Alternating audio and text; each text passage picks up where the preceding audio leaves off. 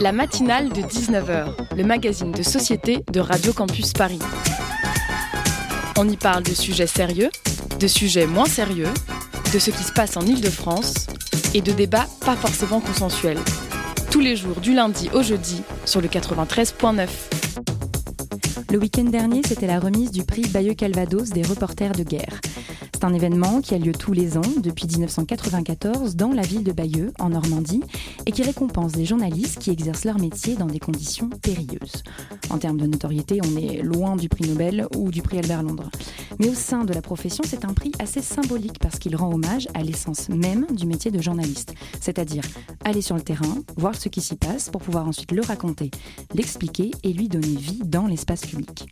Reporter de guerre, c'est un métier un peu mystique qui pourrait de base couronner de gloire les personnes qui l'exercent. Mais concrètement, aujourd'hui, peu de gens sont capables de citer un nom ou de reconnaître un visage, à part si on suit religieusement les informations tous les jours.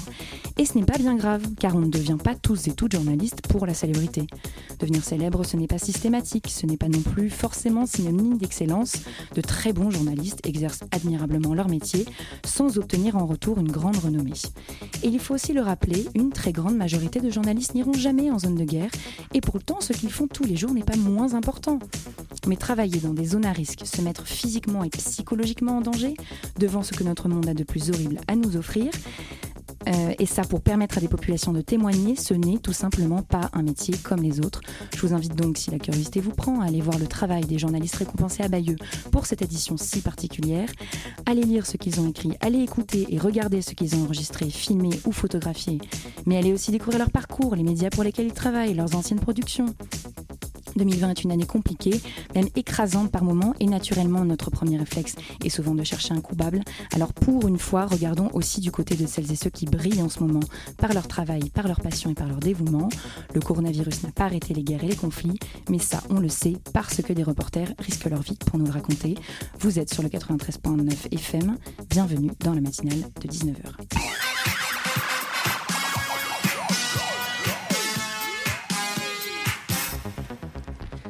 Bonsoir à toutes et à tous. Au sommaire de cette matinale, nous irons tout d'abord en Russie, où il ne fait pas bon être un militant politique. Le principal opposant à Vladimir Poutine, Alexei Navalny, a été victime d'un empoisonnement le 20 août dernier. Il est aujourd'hui sorti du coma, mais cette affaire pourrait raviver les tensions entre la Russie et l'Europe. Pour nous en parler, nous recevrons Marie Mindras, politologue au CNRS et au Centre de recherche internationale de Sciences Po. À 19h37, Adrien viendra nous proposer une chronique sur le conflit entre l'Azerbaïdjan et l'Arménie. Puis dans le Zoom de la rédaction ce soir, nous recevrons Camille Grenache pour nous parler de son nouveau podcast chez nos confrères de Binge Audio. Enfin, à 19h49, une chronique confinée de Nolwenn sur une série qui fait beaucoup parler d'elle en ce moment. Vous avez le programme, installez-vous confortablement, attrapez votre verre de vin ou votre tisane, vous écoutez Radio Campus Paris. La matinale de 19h. Du lundi au jeudi sur Radio Campus Paris. Cela signifie que nous avons maintenant trois laboratoires indépendants qui arrivent à la même conclusion. La substance qui a causé l'empoisonnement d'Alexei Navalny est un agent neurotoxique du groupe Novichok. Nous venons d'écouter un extrait d'une déclaration de Stephen Seibert, porte-parole de la chancelière allemande Angela Merkel. Pour rappel, le 20 août dernier, l'avocat et activiste russe Alexei Navalny est pris de violents maux de ventre dans un vol vers la Sibérie. Il est transporté d'urgence à l'hôpital et quelques jours plus tard, il est transféré à Berlin. Après 18 jours dans le coma, il se réveille et affirme qu'il a été empoisonné par le Kremlin. Depuis, les médias internationaux sont braqués sur la Russie. Le régime est donc de nouveau pointé du doigt pour son traitement des opposants politiques. Pour en parler, nous recevons par téléphone ce soir Marie Mindras, politologue au CNRS et au Centre de recherche internationale de Sciences Po, également professeur à Sciences Po Paris. Bonsoir. Bonsoir. Bonsoir à vous et merci de venir nous éclairer sur cette affaire. Et je suis bien accompagnée pour mener cet entretien car à mes côtés se trouve Valentin Gris de la rédaction de Radio Campus Paris. Bonsoir Valentin. Bonsoir Léa. Et pour commencer, Marie Mindras, expliquez-nous alors qui est ce fameux Alexei Navalny et qu'est-ce qu'il représente en Russie? Alexei Navalny est euh, devenu un homme politique connu en 2011 au moment des grandes manifestations pour protester contre les élections législatives très fraudées de décembre 2011. il s'était beaucoup mobilisé pour l'observation indépendante de ces élections. Il a mené donc des, grands rassemblements, notamment sur la place Pouchkine. Il a beaucoup pris la parole et il a eu une formule euh, qui a euh, beaucoup plus euh, aux Russes mobilisés contre le Kremlin, c'était de définir le, parti officiel, qu'on appelle là-bas le parti du pouvoir, comme le parti des escrocs et des voleurs.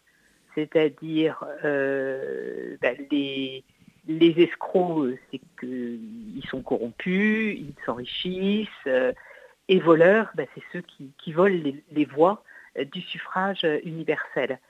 Euh, il, donc il a commencé comme jeune avocat et ensuite il a créé sa fondation pour la lutte contre la corruption qui travaille depuis déjà quelques années. bien entendu maintenant, normalement, elle n'a plus le droit d'exister. la fondation euh, les comptes et l'appartement de Navalny et de sa famille ont été saisis hein, depuis, euh, depuis l'empoisonnement euh, raté, mais la, Fondation a pu très bien travailler pendant plusieurs années et proposer des enquêtes très sérieuses sur la corruption et l'enrichissement des puissants, notamment le Premier ministre de l'époque, Medvedev. Euh, la vidéo euh, vaut vraiment le coup d'être vue. Elle a d'ailleurs été visionnée euh, au moins 20 millions de, fois. Donc, Navalny, c'est aujourd'hui l'opposant démocrate le plus menaçant pour le régime en place. Je rappelle aussi qu'après avoir été poursuivi pour plusieurs affaires devant les tribunaux pendant l'été. En septembre 2013, Navalny peut quand même se présenter euh, au poste de maire de, Moscou. C'est vraiment un très gros poste. Euh, et en dépit du fait qu'il avait été en prison, qu'il n'avait pas le droit de, faire campagne, il a réussi début septembre à rassembler euh, au moins environ un tiers des, voix, ce qui est énorme euh, quand on est euh, menacé par la justice russe et par le, FSB. Et vous l'avez dit, c'est un, militant anticorruption chevronné, c'est un avocat important. Et en même temps, on a l'impression qu'il a une communication assez, assez forte, assez directe, souvent pleine d'autodérision. il avait posté notamment à la sortie de, son coma à l'hôpital un poste assez drôle. Qu'est-ce qui fait, selon vous, les, raisons de son poids politique et médiatique, sa spécificité en tant qu'opposant? Oui, euh, c'est une personnalité remarquable. Moi, je, le connais. J'ai eu plusieurs longues conversations euh, avec lui. Je suis euh, régulièrement en contact avec, avec ses proches et son équipe depuis, depuis l'empoisonnement. il, a un humour formidable, beaucoup d'autodérision et il en faut quand on mène le combat de, voilà, de, David contre Goliath. Euh, il prend beaucoup de risques. Il a déjà été empoisonné une fois il y a, deux ans. Euh, c'était moins grave que le Novichok. Il euh, subit un harcèlement constant, ses enfants aussi. Donc il, faut avoir l'âme et le tempérament d'un héros pour, pour, voilà, pour poursuivre une, un tel défi qui est d'arriver à mettre à terre le, système Poutine. Donc il, a, il a toutes ses qualités. Euh, il est, euh, moi, ce qui m'a beaucoup frappé quand je l'ai rencontré, c'est que c'était le premier euh, politique russe qui, après m'avoir expliqué la situation et, son combat politique et comment ses équipes fonctionnent, etc., m'a posé beaucoup de questions sur ce qui se passe chez nous en France, comment fonctionne l'Europe.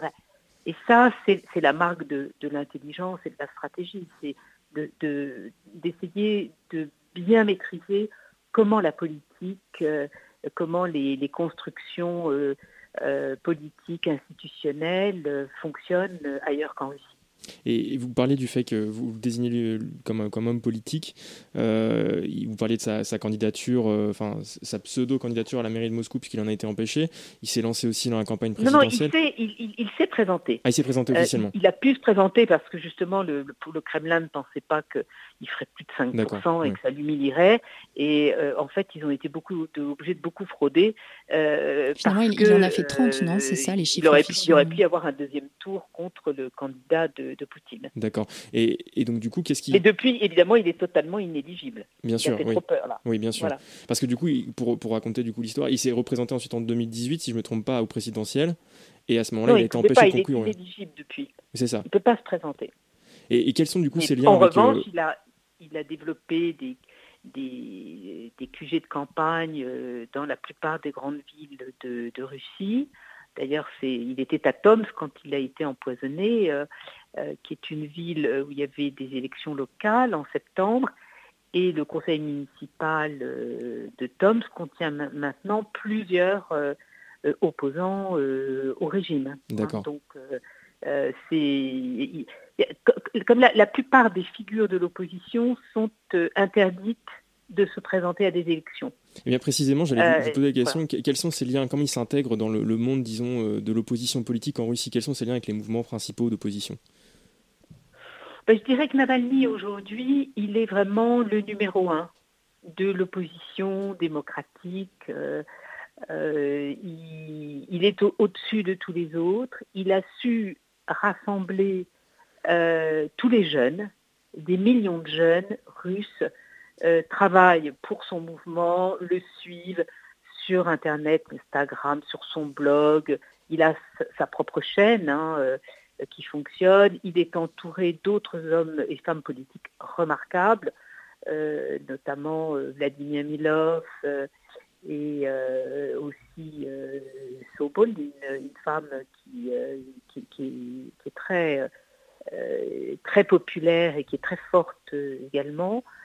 Euh, il, est clair que si euh, il y a eu cette tentative d'empoisonnement au Novichok, qui est quand même un gaz militaire, c'est bien que Navalny est gênant et que euh, toutes les tentatives ces dernières années de le faire taire n'ont pas réussi. Et alors, alors vous me parliez des autres oppositions, bien sûr, il y, a, il y, a, quelques autres mouvements. Comme vous savez, la plupart des partis euh, qui représentent une opposition démocratique ne sont pas enregistrés, euh, à part le parti Yabloko, mais qui est plus centriste et qui est un, parti qui date euh, déjà des années 90. tous les autres mouvements ne, peuvent fonctionner que de manière informelle, hein, sur l'Internet. Mais je dirais que ce qui a vraiment changé les choses ces deux dernières années, depuis la énième euh, réélection entre guillemets de Poutine en mars 18, euh, ça a été ce, rassemblement des, opposants, euh, donc de nouveau hein, l'opposition démocratique, derrière le mouvement de, de Navalny, surtout grâce à son travail sur la corruption. Parce qu'au fond, c'est en cassant les personnages de l'État et euh, les, grands businessmen très proches du Kremlin euh, que Navalny et son équipe peuvent vraiment faire passer euh, un message. Vous êtes gouverné par un régime inefficace, corrompu, policier, et voilà la preuve. Oui, des enquêtes euh, anticorruption euh, qui sont d'ailleurs disponibles sur sa chaîne euh, YouTube pour celles et ceux qui seraient intéressés. Et, et, alors, quel est le cadre légal aujourd'hui sur les manifestations politiques en Russie? Ça ressemble à quoi en fait le quotidien d'un activiste ou d'une activiste en Russie? Les manifestations, eh bien écoutez, il faut que le, la ville donne une autorisation de manifestation. Donc toute la bataille entre euh, le Kremlin et les services de sécurité euh, et les, manifestants depuis des années, c'est euh, de jouer à cache-cache. Alors, en général, on leur refuse les grandes artères principales, la place Pouchkine, etc. Et on leur dit d'aller vers de, l'autre côté du boulevard qui entoure la, partie ancienne de Moscou, si vous voulez, d'aller de l'autre côté du boulevard, notamment la, la, place Sakharov. Mais il y a eu relativement peu de cas où toutes les demandes de manifestation étaient systématiquement refusées. La seule chose, c'est que souvent ce qui est permis, ce sont ce qu'on appelle des, marches euh, silencieuses, donc personne n'a le droit de parler, euh, encore moins de crier, euh, ou alors les rassemblements, un rassemblement peut être permis mais sans bouger. Ça un vous donne un peu statique. Alors en même temps, on a, on a le cas de la Biélorussie, hein, où quand les choses vraiment s'enchaînent et où la, la, moitié de, de, la population de la Biélorussie est, est, engagée dans le combat contre, contre Loukachenko. Là, il, devient pratiquement impossible pour les autorités locales de contenir en fait des mouvements comme ça, oui. Et alors, parlez-nous euh, un peu plus du, du Novichok. Euh, quelle est la spécificité de ce poison et pourquoi, en fait, on, dit que c'est oh, la signature moi, Je ne suis pas une euh, spécialiste des, poisons. D'abord, il faut savoir on, que on, parle de signature, vraiment. Début des années 20, avait créé un laboratoire des poisons.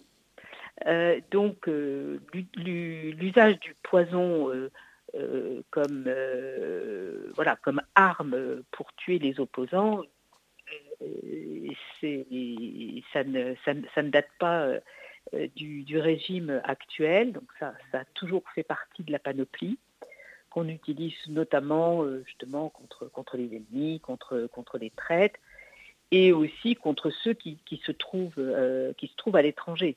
Le, là où le, Novichok est devenu très connu, il y a deux ans, quand en Angleterre, à Salisbury, un, ancien euh, officier euh, du, KGB, euh, mais réfugié en Angleterre, et sa fille ont été empoisonnés au Novichok par deux agents russes. On connaît leurs noms, etc. On, a vu leurs photos. Et heureusement, ils ont tous les deux survécu parce que très vite, les médecins en Angleterre ont, compris que c'était du, du Novichok.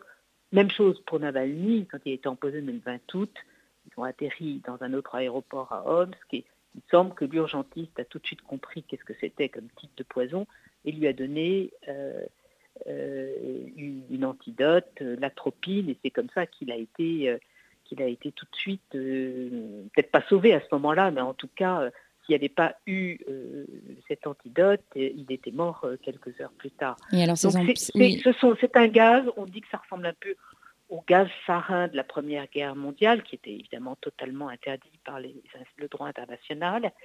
Euh, et, c'est euh, donc beaucoup plus sophistiqué, et ce n'est fabriqué euh, que dans des laboratoires militaires.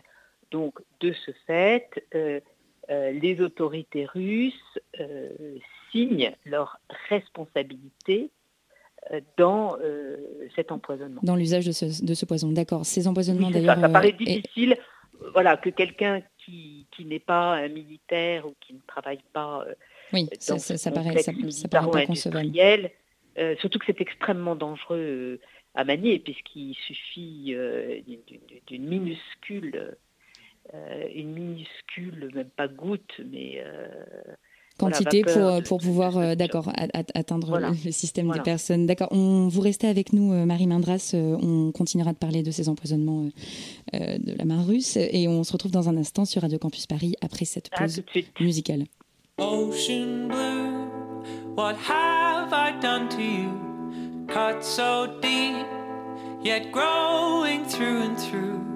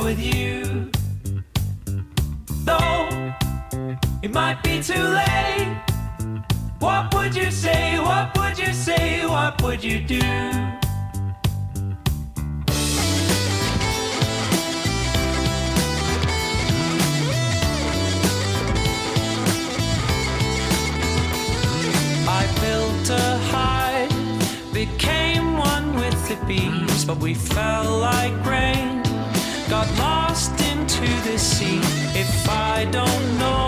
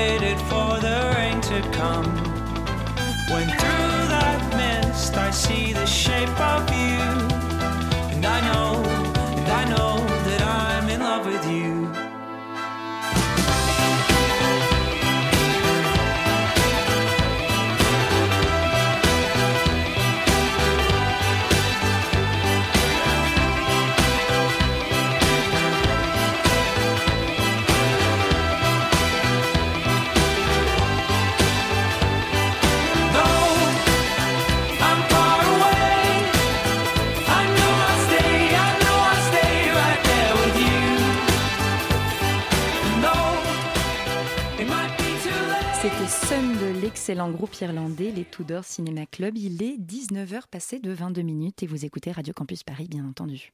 La matinale de 19h sur Radio Campus Paris. Et Marie Mindras, vous êtes toujours avec nous pour nous parler de la Russie, des empoisonnements et euh, des relations finalement euh, de ce, que ce pays entretient avec euh, le reste du monde et notamment avec l'Europe.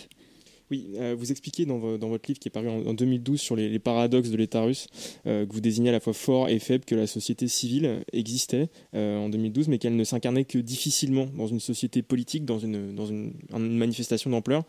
En somme, que le, propre du système Poutine, c'était de pousser les citoyens hors du jeu politique. Est-ce que vous estimez que c'est toujours le cas aujourd'hui ou est-ce que quelque chose est en train de changer?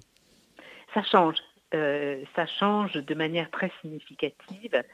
Euh, et euh, d'ailleurs, quand, quand j'avais mis la dernière touche à, ce livre, donc euh, en anglais, publié en Angleterre, c'était juste après les grandes manifestations de décembre 2011, donc où Navalny est, apparu comme justement un des, grands héros du, mouvement. Ensuite, pour se faire réélire, entre guillemets, euh, en mars 2012, euh, bah, Poutine avait dû euh, resserrer les boulons et ensuite il y a eu une répression mais massive des, opposants, des, associations, des ONG à partir de, l'année euh, 2012. Et tout, tout le mouvement, enfin le mouvement évidemment était toujours là, hein, le mécontentement n'a cessé de grandir, surtout que la situation économique en Russie ne fait que se détériorer depuis 2012-2013. Euh, donc il y a de moins en moins de, Russes qui sont euh, satisfaits de, de, leur, euh, de leurs administrations et, de Poutine. Et euh, tout s'est remis euh, en route progressivement à partir de 2016, 2017 et 2018 euh, pour un certain nombre de, de raisons. D'abord, quand euh, Poutine a décidé d'annexer la péninsule de Crimée, qui appartient à l'État ukrainien, il euh, il l'a fait en partie justement pour jouer sur une fibre nationaliste euh, en Russie. Et pendant une bonne année, il a profité d'un gros regain euh, de, soutien de la part de la population euh, parce qu'il avait récupéré la, Crimée. Et puis en 2016, tout ça s'est effondré. Et à ce moment-là, euh, il est devenu, euh, enfin, les, Russes sont devenus de plus en plus méfiants et, de plus en plus euh, hostiles au, Kremlin, évidemment, bien sûr, surtout dans, dans, dans les grandes villes. et 2018 est pour moi un moment tournant parce que Poutine vient de se faire redonner un cinquième mandat présidentielle. Et trois mois après, il lance une réforme des retraites à, l'été 2018, qui est une véritable catastrophe pour tous les Russes. on repousse l'âge de la retraite de, entre 5 et 7 ans. et, là, les Russes vont se mobiliser en masse, notamment dans les rues, mais aussi sur les lieux de travail. Et le pouvoir sera obligé de reculer en bonne partie sur ce projet de réforme euh, des, retraites. Et à partir de ce moment-là, ce qu'on voit, c'est vraiment un phénomène nouveau où il y a non seulement euh, les élites, les élites urbaines, les opposants, ce qu'on appelle la société civile, les ONG, qui se mobilisent, mais il y a aussi euh,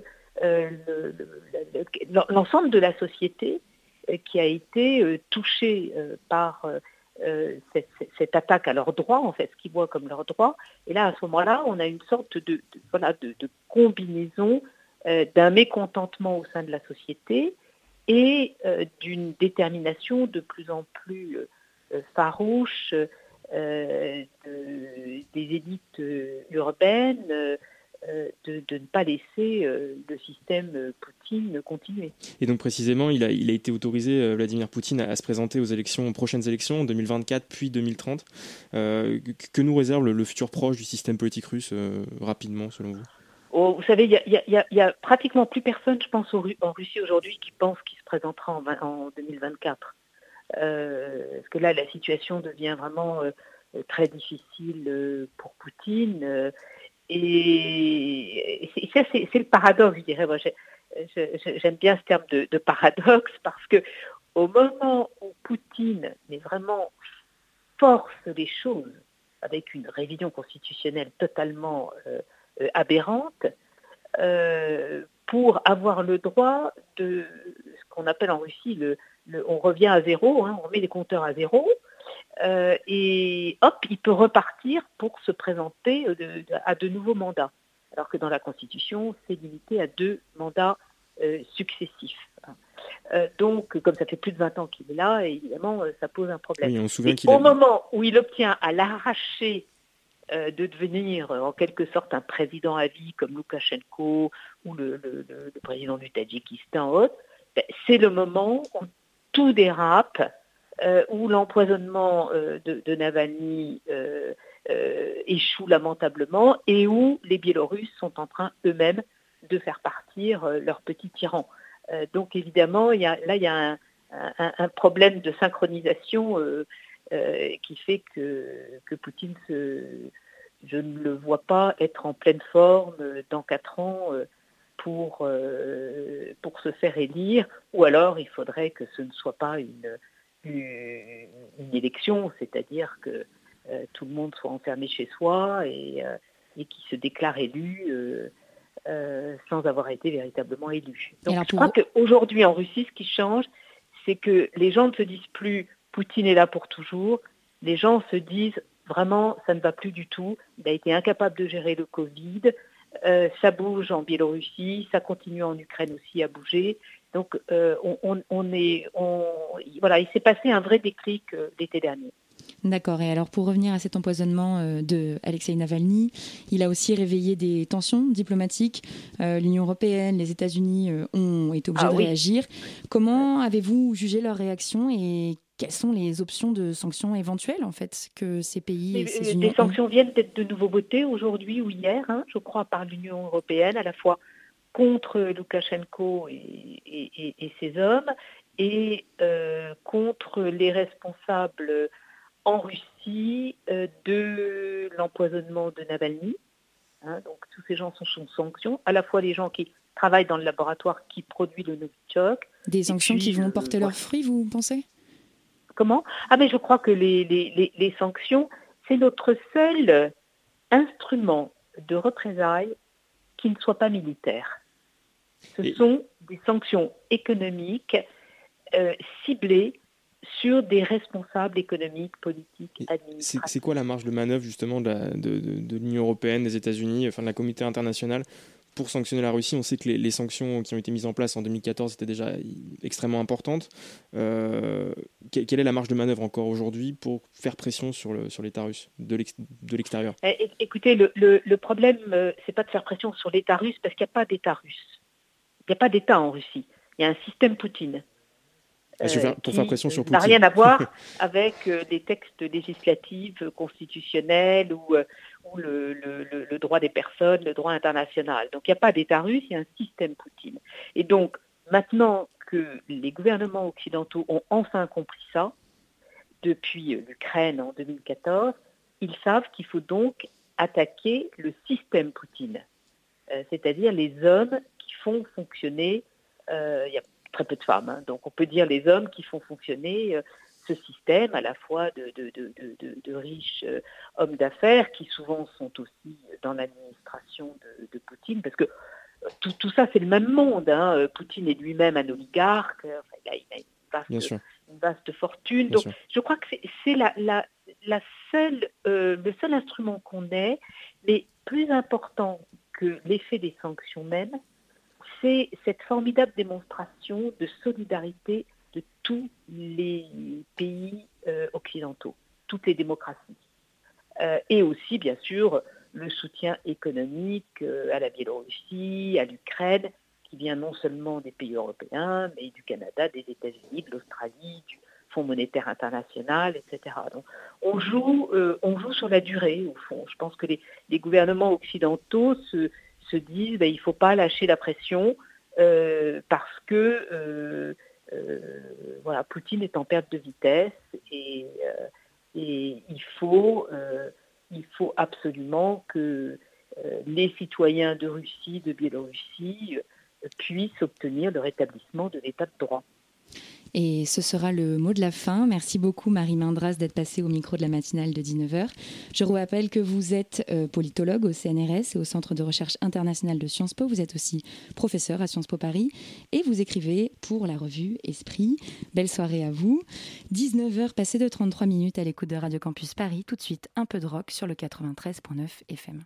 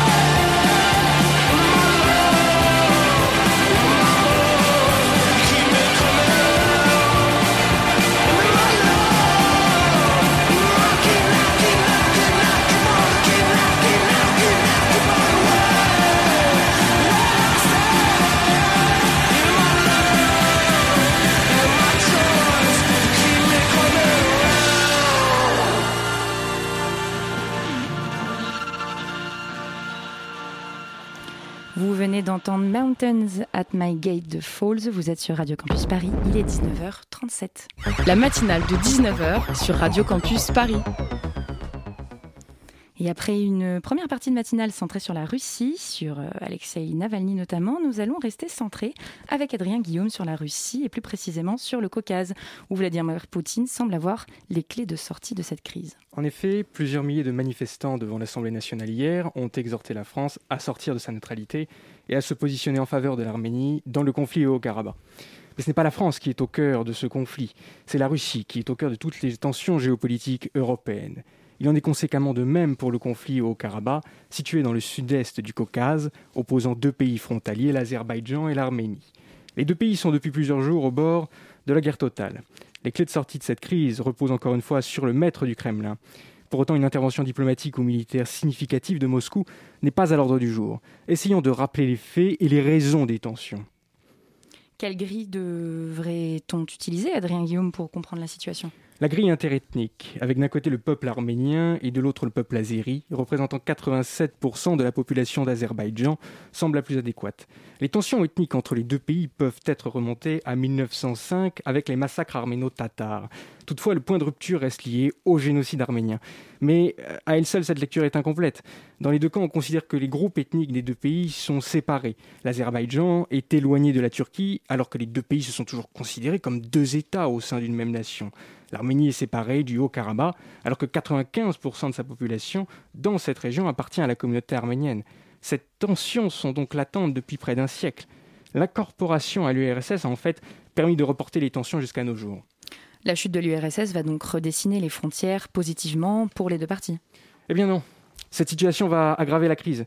Tout éclate en 1988 au début de la décomposition du bloc de l'Est. Le 26 février 1988, pour être très précis, défile à Erevan un million de personnes revendiquant leur attachement au Haut-Karabakh et à l'Arménie. La guerre éclate. En 1994, vers la fin de cette guerre, les Arméniens contrôlent l'enclave et 9% du territoire azerbaïdjanais. Il y a ce qu'on appelle une paix négative en diplomatie en faveur de l'Arménie qui occupe donc toujours militairement l'Azerbaïdjan. Et la situation s'emballe depuis plusieurs semaines. Le conflit semblait gelé effectivement jusqu'au 27 septembre. Le Haut-Karabakh est alors visé par des bombardements de l'armée azerbaïdjanaise. Les deux forces s'affrontent et cherchent, face à l'enlisement des négociations de paix, à reprendre ce territoire. Les véritables raisons de ce déclenchement soudain restent obscures. La faute peut possiblement revenir au président turc, prêtant main forte à l'Azerbaïdjan à l'aide de djihadistes syriens. Ces tensions sont problématiques alors que la Turquie est une alliée et membre de l'OTAN. La Turquie souhaite étendre son pouvoir, reconstituer un empire et tenir en respect les poids lourds mondiaux, ici ceux du groupe de Minsk composé des États-Unis, de la Russie et de la France, œuvrant pour les négociations de paix entre les deux belligérants. Rien ne peut intéresser la Turquie dans cette région si ce n'est le rapprochement géographique avec l'Azerbaïdjan. Pour autant, peut-on dire que cette situation empêche la Russie d'intervenir? La situation pour Vladimir Poutine est effectivement complexe sur plusieurs plans. Il ne peut pas intervenir plus significativement en raison de la concomitance des crises dans les pays proches, à savoir la Biélorussie, l'Ukraine, et surtout en raison d'un emballement possible face à une confrontation turque. Il s'agit d'un des déterminants expliquant le calme des puissances occidentales. Un accord de défense lie Erevan à Moscou, mais Poutine fait comprendre qu'il laissera l'Azerbaïdjan poursuivre sa tentative de reconquête. Ce qui apportera les clés de gestion de cette crise à la Turquie, c'est l'attitude des soutiens des deux adversaires, la Turquie pour l'Azerbaïdjan et l'Iran pour l'Arménie. D'où les efforts déployés par Moscou pour tenter de favoriser les négociations, comme par la mise en place d'une trêve humanitaire samedi dernier, qui est un véritable échec. Le président russe pourrait donc être contraint de choisir soutenir Erevan contre Bakou présente en effet le risque de perdre du terrain en Azerbaïdjan et de conforter l'influence turque. Ne rien faire serait interprété comme un signe de faiblesse de Moscou. Vladimir Poutine a donc toutes les clés en main pour apaiser cette situation quelque peu inextricable. Et merci beaucoup Adrien Guillaume pour cette chronique. Le Zoom, dans la matinale de 19h. Et bonsoir Tom. Bonsoir Léa. Ce soir, vous recevez Camille Regage pour parler podcast. Exactement, j'ai deux questions à vous poser en préambule. A-t-on vraiment besoin euh, du, du genre sur les papiers d'identité? Et pourquoi est-ce que traiter quelqu'un d'enculé, c'est homophobe? Ces deux questions-là, elles ne sont pas de moi, elles sont dans la présentation du podcast euh, Camille, présenté par Camille Regache sur Binge Audio. Alors, euh, bonsoir Camille Regache. Bonsoir. Première question, euh, qui encore une fois vient de la présentation de votre podcast. Qu'est-ce que ça veut dire explorer les thématiques liées euh, à l'identité de genre et à la sexualité? Dans le cas particulier du podcast Camille, c'est réfléchir à des questions qui touchent à l'identité de genre, donc qu'est-ce qui fait qu'on se sent homme, qu'on se sent femme, et à des questions autour de l'orientation sexuelle, donc par qui on est attiré.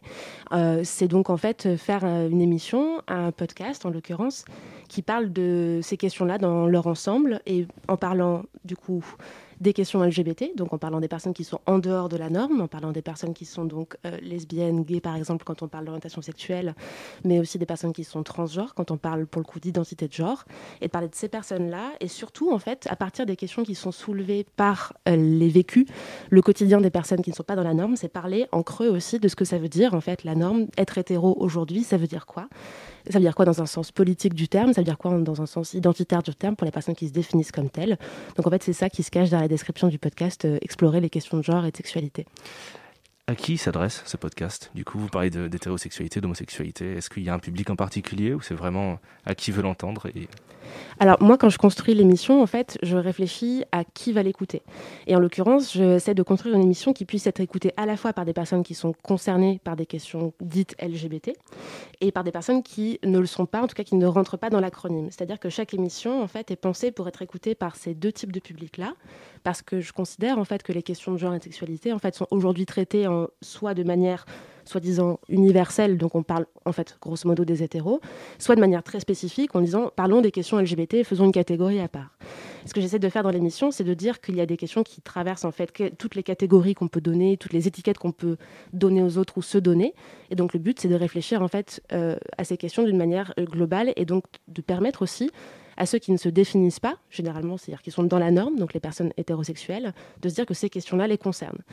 Par exemple, euh, la question des papiers d'identité, on pourrait se dire c'est une question qui concerne uniquement des personnes qui euh, sont transgenres parce qu'elles rencontrent des difficultés à avoir des papiers d'identité qui sont en cohérence avec le genre dans lequel elles vivent. En fait, moi je considère que cette question, elle nous concerne toutes et tous parce qu'en fait, est-ce qu'on a vraiment besoin d'être encore aujourd'hui catégorisé comme homme ou femme au quotidien quand on doit faire des déclarations administratives ou pas? Donc en vrai, pour moi, c'est une question qui est générale et pas seulement une question à traiter d'une manière très spécifique en parlant uniquement du vécu des personnes trans. Quelles ont été les, inspirations qui vous ont amené à faire ce podcast-là? Parce qu'on sait que Binge Audio a notamment une tradition de faire pas mal de podcasts sur des sujets de société. Euh, qu'on n'entend pas beaucoup dans les médias euh, traditionnels, mainstream. Pourquoi, du coup, vous avez voulu traiter la question des identités de genre et de sexualité? Alors moi, je travaille à Binge Audio depuis... Alors ça fait un an que je fais ce podcast, euh, depuis septembre 2019. Mais je travaille à Binge Audio depuis trois ans. Donc en fait, ça fait déjà trois ans en fait que je réfléchis avec les personnes qui font partie de la rédaction de Binge Audio à ces questions-là. De questions de société dans un sens assez général, mais du coup aussi des questions de féminisme en particulier, avec l'émission Les couilles sur la table, avec des questions euh, raciales, avec l'émission euh, Kif Taras. Et du coup, le constat, c'était quand même que le podcast, en trois ans, a pris énormément de place dans la production audio euh, française, mais qu'il n'y avait pas de podcast qui traitait en fait de ces questions-là, euh, je vais dire euh, LGBT dans un sens très large, pour un public un peu généraliste, on va dire ça comme ça. Du coup, j'avais envie en fait de faire une émission qui puisse être considérée comme une émission généraliste, qui traite de ces sujets-là et qui ne soit pas reléguée en fait à une espèce d'expression de la marge, comme on pouvait, comme on peut le considérer depuis, enfin comme c'était considéré depuis quelques années, le fait qu'il n'y ait pas d'émission LGBT sur des médias de services publics, par exemple. Aujourd'hui, il y a Intérieur Queer qui est sur France Inter, mais euh, il y a encore trois ans, il n'y avait absolument aucune émission LGBT sur un service public, qu'il soit audiovisuel, enfin qu'il soit visuel ou audio. Du coup, l'idée, c'était aussi de pallier un petit peu à ce manque-là, parce que j'estimais aussi que le podcast était l'endroit idéal pour pouvoir euh, parler de ces questions-là. Surtout que j'avais envie d'en parler non pas avec une posture de témoignage, mais une posture d'analyse. Et donc, du coup, ça permet aussi le podcast d'avoir un moment où la personne choisit d'écouter une émission. Donc elle a le temps de se plonger dans une analyse, pour le coup, pas tomber un peu au hasard dessus en, cherchant une station de radio qui lui plairait dans la voiture, par exemple. Et donc ça permettait d'avoir un cadre particulier où je pouvais dire à des personnes, ben voilà, euh, telle question sur le genre et la sexualité, en fait, euh, vous avez 30 euh, minutes devant vous pour vous consacrer entièrement à cette question-là. quoi. On entame la deuxième saison du podcast Camille au mois de septembre. Qu'est-ce que vous espérez que le public euh, retienne de cette nouvelle saison? Alors c'est une deuxième saison un petit peu artificielle, on va dire. C'est plutôt qu'on revient après une longue période d'absence due au confinement, etc. Il n'y a pas vraiment de thématique euh, qui, euh, qui rejoint en fait tous les épisodes de la saison qui est en train d'être diffusée en ce moment. Qu'est-ce, qui, qu'est-ce que les gens doivent en retenir euh, Qu'est-ce que vous espérez qu'ils en retiennent finalement? Moi, j'espère surtout que les gens en fait, se posent des questions. Parce que la sexualité, on a l'impression que c'est un sujet central de la société aujourd'hui, qu'on en parle tout le temps partout. Le fait est qu'on n'en parle jamais en analysant ce que veut dire hétérosexualité. Donc moi, j'aimerais bien en fait que les gens qui écoutent puissent se dire que la chose qui leur paraît le plus normale, naturelle, euh, complètement ancrée en eux, parce qu'on n'aura jamais remis en question pourquoi êtes-vous hétéro? Est-ce que vous l'êtes vraiment? Qu'est-ce que ça veut dire se sentir homme, se sentir femme, en fait, concrètement? Alors, qu'on vous a dit que c'était une donnée naturelle, mais en fait, non, c'est aussi des choses construites. On peut avoir des questions à se poser sur ce que ça signifie, en fait, être homme ou femme. J'espère que les gens qui l'écoutent se posent des questions ensuite qui ne se seraient jamais posées avant et que ça leur permette en fait de comprendre que tout ce qu'ils peuvent entendre dans les médias, ce qu'on en entend de plus en plus, mine de rien, des, euh, des reportages, des témoignages de personnes qui sont LGBT, se dire que ces questions-là qui sont soulevées, en fait, elles sont pas étrangères. C'est pas les autres, c'est pas à eux, les homos, etc.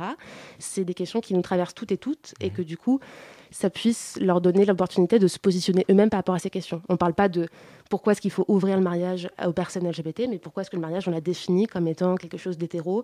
Pourquoi est-ce qu'on a construit une société dessus? Pourquoi est-ce que c'est devenu une caractéristique même de notre République? C'est ce qu'on traite dans un des épisodes qui s'appelle Liberté, égalité, hétérosexualité. Pourquoi, par exemple, pendant les manifs pour tous, en fait, les personnes portent un bonnet phrygien symbole de République. Voilà, donc on analyse tout ça et j'espère que les gens qui l'écoutent puissent voir un peu le monde différemment et avoir des clés de compréhension différentes de ce qu'on leur propose ailleurs. Le podcast Camille donc, tient de votre nom, votre prénom, prénom Camille, Camille euh, L'idée, euh, est-ce que c'est d'exposer un peu votre vision aussi? Pourquoi avoir choisi euh, votre prénom pour intituler le podcast? Est-ce que les sujets abordés vous, touchent particulièrement, vous fascinent Alors, les sujets que je choisis sont forcément des sujets qui m'intéressent, déjà. Ça me paraît important de traiter les sujets qu'on a envie de traiter et qui nous parlent personnellement. Ensuite, ça s'appelle Camille, mais ça s'appelle pas Camille parce que j'ai envie que ce soit ma vision, mon point de vue. Moi, j'invite à chaque épisode une personne, un invité, généralement universitaire, pour venir parler de ses travaux. Et donc, en fait, le, terme Camille pour le, nom du podcast permettait d'avoir un nom neutre et pas un jeu de mots ou un terme qui puisse raccrocher en fait à l'univers LGBT qui pourrait justement empêcher les personnes hétéros de considérer que les questions qui leur sont proposées dans l'émission ne les concernent. Et c'est pour ça qu'on a choisi ce nom-là, parce que c'est un nom mixte, homme-femme, parce que c'était aussi une petite blague sur le côté euh, anonymat euh, des Camille dans les ZAD, donc euh, tout un mouvement de gauche qui, quand il doit s'anonymiser, euh, se dit Camille. Voilà, donc c'est un peu un, clin d'œil par rapport à tout ça, et ça permettait aussi d'avoir des titres d'épisodes qui sont un peu plus cash, le fait d'avoir un nom un peu plus, un peu plus doux, on va dire ça comme ça. Ça ne veut pas dire que c'est le Camille Show et que je raconte ma vie tout le temps, mais par contre, c'est vrai qu'à chaque épisode, je commence avec une anecdote qui est personnelle pour montrer que même si on le traite d'une manière qui peut paraître détachée, avec des universitaires, avec une pensée un peu complexe, mine de rien, le terme complexe n'est pas dans le sens référence aux politiques Hein. Pensée complexe dans le sens où ça demande un peu de réflexion et c'est pas, c'est toujours un peu parfois compliqué, même pour moi. Mais c'était aussi de montrer que ça, on parle toujours de vécu. En l'occurrence, je parle du mien plutôt que prendre des témoignages, mais c'est une manière comme une autre de traiter ces questions. Une dernière question très rapidement. Euh, on entend beaucoup de voix de femmes dans le podcast. Il y a la vôtre. Il y a aussi beaucoup de techniciennes qui sont des femmes. Quand on regarde les crédits, euh, c'est un choix délibéré. Alors déjà, je vous félicite parce que personnellement, ça me fait vraiment plaisir. Enfin, un peu de diversité dans le PAF. Et du coup, c'est un choix de votre part? C'est pas un choix volontaire dans le sens, c'est pas statistiquement, je vais me dire, je vais prendre tant de femmes, etc. C'est plutôt euh, un, les invités sont des femmes parce qu'en fait, les personnes qui s'intéressent aujourd'hui à ces questions-là, aux questions de sexualité donc sous un angle LGBT et d'orientation sexuelle, sont des femmes en fait qui travaillent dessus et qui se posent des questions dessus. Donc en termes d'invités, c'est pour cette raison-là. Et dans l'équipe, c'est parce qu'en fait, on est une majorité de femmes à Binge Audio et que et du coup, on travaille euh, aussi entre personnes concernées. Merci beaucoup Camille Régache et j'invite tout le monde encore à un podcast très intéressant sur, de Binge Audio. Euh, vous pouvez le retrouver sur internet et euh, je rappelle que le podcast de Camille, pardon, le podcast Camille pardon, est disponible sur Binge Audio. À vous, Léa. Et merci Tom pour ce Zoom. Vous écoutez la matinale de 19h, il est 19h51 sur Radio Campus Paris. Emily in Paris. Trois mots et près de 2000 tweets par heure, une saison de 10 épisodes d'une trentaine de minutes chacun. Depuis son lancement il y a deux semaines, la série propulsée par Darren Star, le réalisateur de Sex and the City, défraie la chronique. Des dizaines et des dizaines d'articles à ce sujet, dans des médias français bien sûr, mais aussi états-uniens, australiens ou encore canadiens. On n'arrête plus le flot de blabla à son encontre. Sur les réseaux sociaux, les internautes s'en donnent à cœur joie pour caricaturer l'une des séries les plus regardées à ce jour sur Netflix. On lui reproche d'être à côté de la plaque, ou plutôt d'être complètement dans le cliché de la vie parisienne. Mais alors c'est quoi la vie parisienne? Je vous remets dans le contexte. Nous sommes bien dans une série, une série fictive pour le coup. On y suit donc Lily Collins, qui interprète la vie d'Emily, une Chicagoane d'une vingtaine d'années, envoyée par son entreprise de marketing dans notre capitale. Sa mission Représenter le point de vue états-unien dans cette filiale française du luxe. Problème, Émilie habite dans une chambre de bonne, place de l'Estrapade, au cœur du très cossu quartier latin, chambre de bonne pour laquelle nous donnerions tous un rein, que dis-je, les deux pour pouvoir bénéficier d'une telle superficie. Émilie arbore tous les jours de nouveaux ensembles dignes de grands défilés, ne communique qu'en anglais avec toute la populace française qu'elle rencontre, en pince pour son voisin au charme étourdissant, ne prend jamais le métro ni le RER e et ne se balade jamais en banlieue. Et alors Paris carte postale, on est dans l'ultra cliché, mais Emily in Paris n'est pas le premier ni le dernier ouvrage télévisuel états-unien à jouer sur les clichés français. Souvenez-vous, Minuit à Paris, un film réalisé par Woody Allen, remportait en 2012 l'Oscar du meilleur scénario original, scénario où l'action se passait dans notre très chère capitale.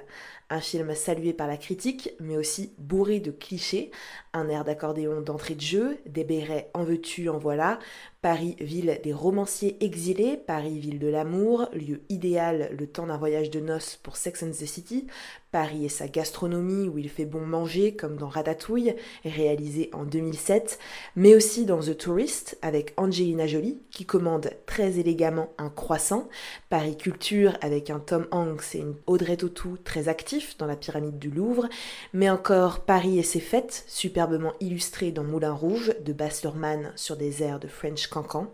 Vous l'avez compris, le cliché fait bon vivre, il permet la rêverie, le fantasme ou au contraire la soudaine envie de démonter toutes ces généralités à coups de pied. Sur ce, je vous laisse méditer en compagnie d'un Américain à Paris, un film sorti il y a 69 ans. L'ambiance de Paris, il faut y avoir vécu pour s'en rendre compte. Paris, c'est comme l'amour, l'art ou la foi, cela ne s'explique pas, cela se ressent. Et merci à Nolwenn pour cette chronique confinée. Ainsi se termine cette matinale de 19h. Avant de se quitter, remercions nos invités du soir, Marie Mindras et Camille Regache, ainsi que toute l'équipe de cette émission sans qui nos micros resteraient bien tristes. Merci au fabuleux Simon Marie à la coordination, au génial Colin à la réalisation ce soir. Merci aussi à Adrien Guillaume et Nolwenn pour leur superbe chronique et à l'incroyable Tom Nouvian pour le Zoom.